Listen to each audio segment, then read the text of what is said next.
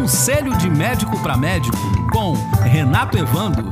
Participe através do e-mail podcast@ujuriapericia.com.br. Olá, Renato, tudo bem?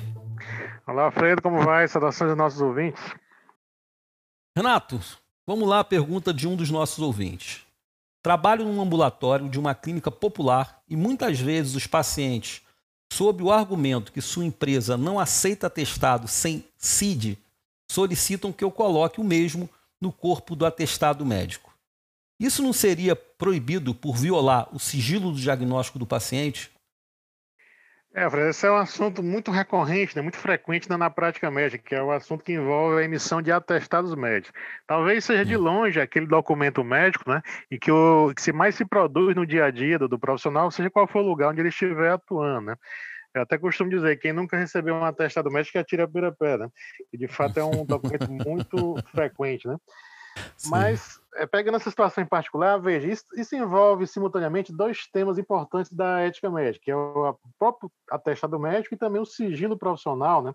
Ou seja, é um tema abordado, inclusive, já desde a época de Hipócrates, né? falando sobre a, o sigilo que o médico deve ter na sua atuação profissional.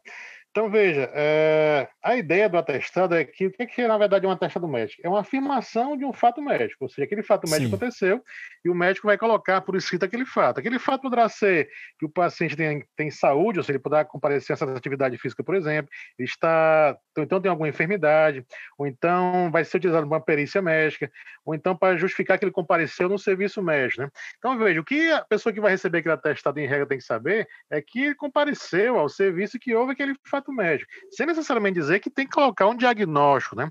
Quando se coloca uh, o diagnóstico por, por extensa, dizendo letra por letra qual é o diagnóstico daquela pessoa, ou então se coloca de forma codificada, ou seja, por meio do CID, isso vai estar quebrando, né, violando né, o sigilo profissional, porque veja, quando alguém se consulta com, com o médico, está ciente que aquela, aquela relação, aquela consulta vai estar entre os dois, né? A pior é assim que deve acontecer aquelas informações.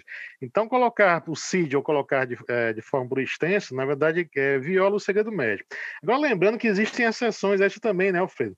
A própria... Sim legislação própria Código de Ética, mas também prevê exceções. Situações como, por exemplo, o dever legal. Existem leis que dizem que o médico sim deverá colocar, notificar, inclusive, autoridades, né, para algumas doenças, por exemplo, situações de violência também, que dá, dá ter notícia, né, durante a sua assistência, ele deverá comunicar à autoridade competente.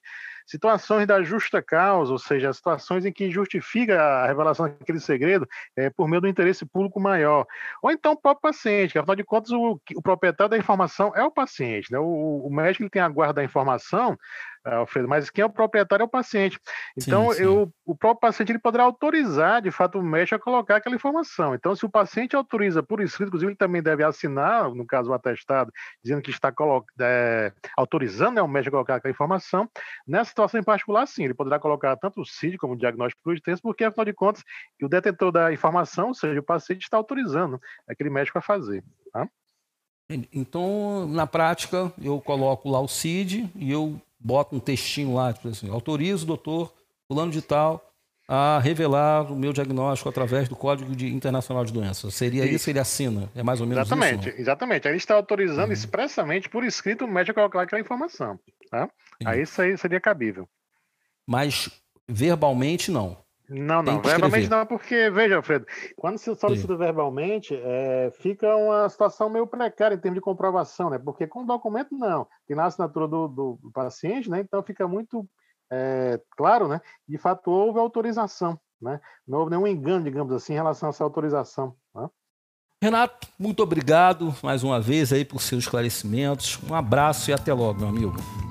Grande abraço, Alfredo. Até a próxima, nossos ouvintes.